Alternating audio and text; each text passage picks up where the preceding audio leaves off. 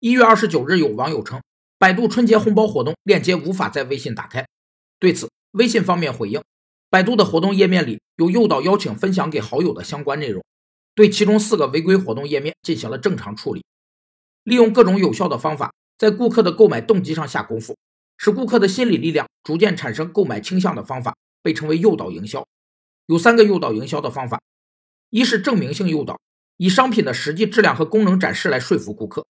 包括以实物进行证明的实证诱导和以提供间接消费效果的证据诱导两种。二是说服性诱导，以推销说明来促进信任，增加购买。过程中要注意顾客的感受和情绪，让枯燥无味的推销变得活泼有趣且易被接受。三是情感性诱导，以情动人，从顾客切身利益和要求出发，创造有利于销售的情感世界。对此，百度采取了生成一段渡口令的方法来避免封杀。从而实现微信上的传播。